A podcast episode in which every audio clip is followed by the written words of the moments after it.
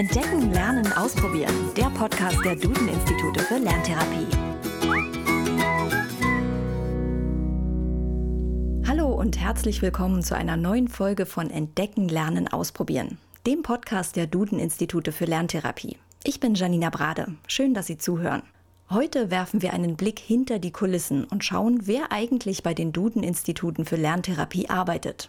Was für ein Typ Mensch sollte man sein, um Kindern zu helfen? Doch bevor wir damit loslegen, springen wir erstmal in die Vergangenheit, zu einer schicksalhaften Begegnung. Denn damit begann die Geschichte der Duden-Institute für Lerntherapie. Eine zentrale Rolle dabei spielt der Mitbegründer und Geschäftsführer Dr. Gerd Dietrich Schmidt. Wir haben den heute 60-Jährigen im Duden-Institut für Lerntherapie in Potsdam getroffen. Eigentlich kam die Idee zufällig zu mir und zwar in einer Person, äh, Dr. Andrea Schulz kam 1992 zu mir, hatte ihre Promotion fast fertig, eine Doktorarbeit zu, zur Arbeit mit Kindern, die extreme Lernschwierigkeiten in Mathematik haben und fragte mich, ob die Ideen, die sie da äh, gesammelt hat, äh, die Vorschläge, ob man die jetzt auch verwenden kann, um tatsächlich Kindern zu helfen und ob man so ein Institut gründen könnte, wo man mit solchen Kindern arbeiten kann. Und dann haben wir uns umgeschaut sowas gab es noch gar nicht so weit verbreitet in Deutschland, schon gar nicht für Mathematik, also für Rechenschwäche, wenn schon noch eher für den Bereich, Bereich Leserechtschreibschwäche. Wir haben geschaut, dass sich eine ganze Reihe von Universitäten mit Forschungsfragen beschäftigt haben, wo solche Kinder therapiert wurden und einige ganz wenige private Einrichtungen. Und dann haben wir gesehen, da muss ein Bedarf da sein und haben 1992 das erste Institut äh, gegründet. Und für mich war das als Pädagoge pädagogisch spannend, äh, was sie dort rausbekommen habe. Und das Unternehmer erst recht. Äh, ich lebe ein bisschen nach der Devise Chancen erkennen und nutzen. Und das war wieder so eine Chance, ähm, eine Marktchance und vor allem eine Chance, Kindern und Jugendlichen zu helfen. Und dann haben wir gesagt, das probieren wir einfach mal aus. Und das hat sich gelohnt, denn heute gibt es die Institute an über 80 Standorten in Deutschland, Österreich und der Schweiz. Die einzelnen Duden-Institute für Lerntherapie sind selbstständig. Sie basieren auf einem Partnersystem. Sie sind also sogenannte Franchise-Unternehmen. Als Mitbegründer der ersten Duden-Institute für Lerntherapie 1992 in Berlin entwickelte Dr. Schmidt die Strukturen für dieses Partnersystem. Dass er sich dafür entschieden hat, hatte seinen Grund. Man muss natürlich bedenken, dass wir von Anfang an einen ziemlich großen Zulauf hatten zu unserem Institut in Berlin, aber nicht nur von Berlinern, sondern es kamen Eltern mit Kindern aus ganz Deutschland und sogar aus der Schweiz zu uns, dann zum Teil in den Ferien nur. Und die Frage war, können Sie nicht auch bei uns in der Nähe ein solches Institut aufmachen? Wir haben natürlich Bedarf. Und ähm, da haben wir uns überlegt, wie kann man das tun, in welcher Form. Und äh, dann haben wir natürlich gesehen, dass die Bildung in Deutschland ein föderales eine föderale Angelegenheit ist. Jedes Bundesland hat eigene äh, Bildungssysteme, Schulgesetze.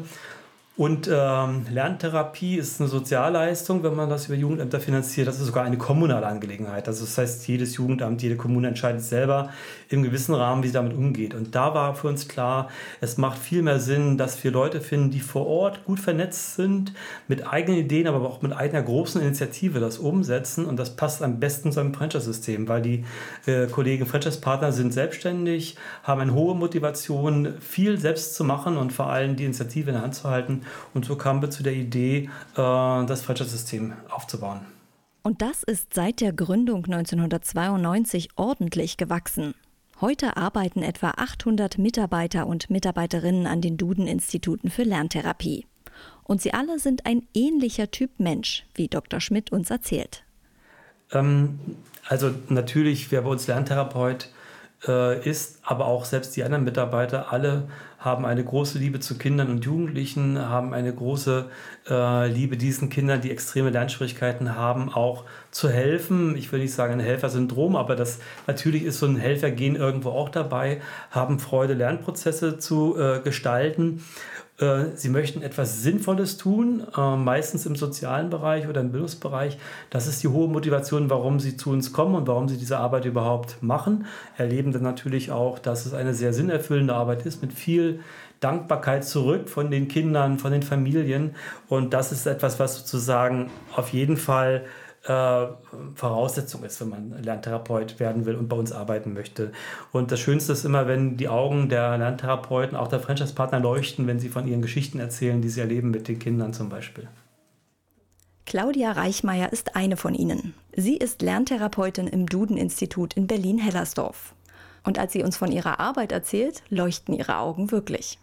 Also ganz grundsätzlich ist das Beeindruckende wirklich, dass egal ähm, mit welchem Wissens- und Kenntnisstand Kinder hierher kommen und welchen Alterskinder hierher kommen, äh, man bei allen erlebt, dass sie wirklich ein Stück wachsen an sich und über sich hinaus zum Teil und das ist was ganz Großartiges. Und das Beeindruckendste tatsächlich äh, ist, ist, ein Mädchen, was, was äh, zu mir gekommen ist und als funktionale Analphabetin galt, also ähm, wirklich sich Wortbilder eingeprägt hatte, aber nicht erklären konnte, warum die so geschrieben werden und das auch nicht wiederholen konnte.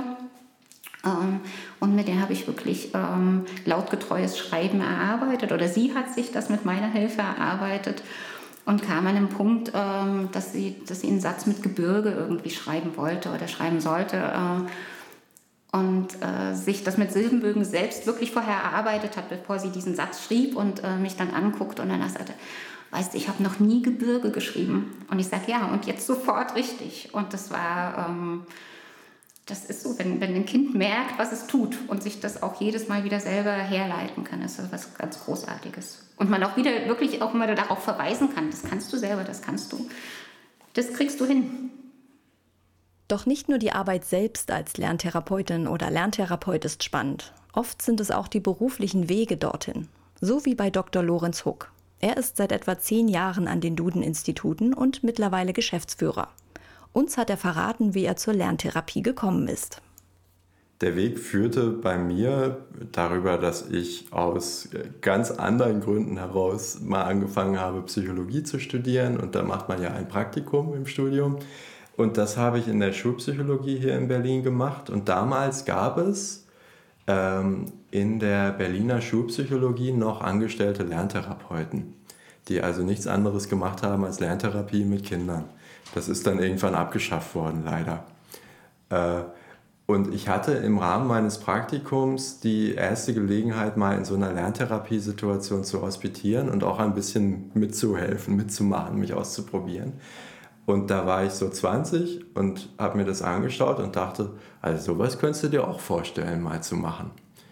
Und ähm, dann sind in meinem Leben erstmal ganz andere Sachen passiert. Und ich habe zum Beispiel auch zu einem Thema promoviert, was mit Lernschwächen nur ähm, am Rande zu tun hatte. Da ging es um Lebenswege von kriminellen Jugendlichen.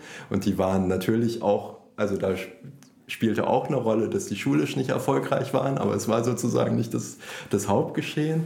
Und bin dann zurückgekommen, nachdem ich das geschafft hatte, zum Bereich Schulpsychologie und wieder zu den äh, Leserechtschreibschwäche und Rechenschwäche. Und ähm, nach meiner Schulpsychologie-Karriere äh, wollte ich mich dann auf dieses Thema spezialisieren und habe dann das große Glück gehabt, an den Duden-Instituten für Lerntherapie nochmal einen ganz anderen, mehr von der Fachdidaktik, mehr von der Pädagogik herkommenden Blick auf die ganze Thematik kennenzulernen, was mich persönlich unheimlich bereichert hat und wovon hoffentlich auch meine Therapiekinder ganz viel haben. Und es war wirklich so diese ähm, Begegnung mit dem Feld, die ich gerade beschrieben habe, und diese ähm, Erfahrung, dass das ein Arbeitsbereich ist, wo man den Kindern wirklich unmittelbar weiterhelfen kann. Und das ist, glaube ich, was, was man in vielen Berufen nicht hat und was auch die Lerntherapie zu so einem schönen Arbeitsfeld macht. Und dieses Arbeitsumfeld wächst. Aktuell kommen jede Woche etwa 4500 Kinder an die Institute. Wer sich also für diesen Beruf interessiert, der kann eine Weiterbildung im Bereich Lerntherapie an der SRH Fernhochschule machen. Dr. Schmidt erklärt, für wen die dort angebotenen Zertifikatskurse geeignet sind. Zunächst einmal geht es sicher darum, äh, dass wir Interessenten ansprechen, Studierende ansprechen, die Lerntherapeuten werden wollen und zumindest lerntherapeutisch arbeiten wollen und äh, die auch schon eine berufliche Vorbildung haben, also zum Beispiel ein pädagogisch oder pädagogisches Studium oder ein psychologisches Studium oder aus dem Sozialbereich kommen. Und äh, die sich zu einer solche Weiterbildung zu einem Lerntherapeuten qualifizieren und dann damit einen beruflichen Einstieg finden. Das ist so die eine große Gruppe. Ähm, bei, den, bei dem Hochschulzertifikat Führung und Management einer Lerntherapiepraxis geht es vor allem auch um die Leiter von solchen Einrichtungen, weil natürlich eine Unmenge an rechtlichen und wirtschaftlichen Rahmenbedingungen bedacht werden müssen. Das ist wie bei einer Arztpraxis oder wie bei, äh, bei Gesundheitswesen überhaupt. Auch da gibt es ungeheuer viel für Lerntherapiepraxen zu bedenken. Und natürlich führen wir Menschen, also Mitarbeiter, das heißt also auch Führungskompetenz, Gewinnung von Personal spielt eine große Rolle, Marketing, Öffentlichkeitsarbeit, Verkauf, alles das spielt mit hinein und das müssen die Leiter dieser äh, Praxen oder auch die ähm, Gründer von solchen Praxen oder bei uns die Franchise-Partner beherrschen und das wird in diesem Zertifikat dann vermittelt. Aber es gibt auch in beiden Bereichen ähm, Interessenten, die gar nicht das als Beruf machen möchten, sondern die aus den Jugendämtern kommen, aus der Schulpsychologie kommen, aus den Schulen selber kommen, also Lehrer äh, zum Beispiel sind oder auch Sozialarbeiter, die sagen, mich interessiert einfach das Gebiet. Ich möchte ein bisschen mehr vom Background erfahren für meine andere Arbeit, weil ich habe damit zu tun zum Beispiel, in, in, der Bewilligung im Jugendamt zum Beispiel oder eben halt in der Schulpsychologie. Äh, und damit sind diese äh, Zertifikatskurse auch für eine breitere Schicht gedacht, äh, sich einfach nur zu qualifizieren für den eigenen Beruf, aber ohne dass man selber Lerntherapeut werden möchte. Das Thema, wie wird man Lerntherapeutin bzw. Lerntherapeut, haben wir hier am Ende nur ein wenig angerissen. Es ist nämlich so umfangreich, dass es dazu schon bald eine extra Folge geben wird. Es lohnt sich also schon allein dafür, unseren Podcast zu abonnieren. Wenn Sie noch Fragen, Probleme oder Themenwünsche rund um das Thema Lerntherapie haben, dann schicken Sie uns eine E-Mail an podcast.duden-institute.de und empfehlen Sie den Podcast doch jemandem oder teilen, liken und bewerten Sie ihn. Mehr zum Thema Lerntherapie und Co. erfahren Sie auf www.duden-institute.de. Bis nächsten Donnerstag.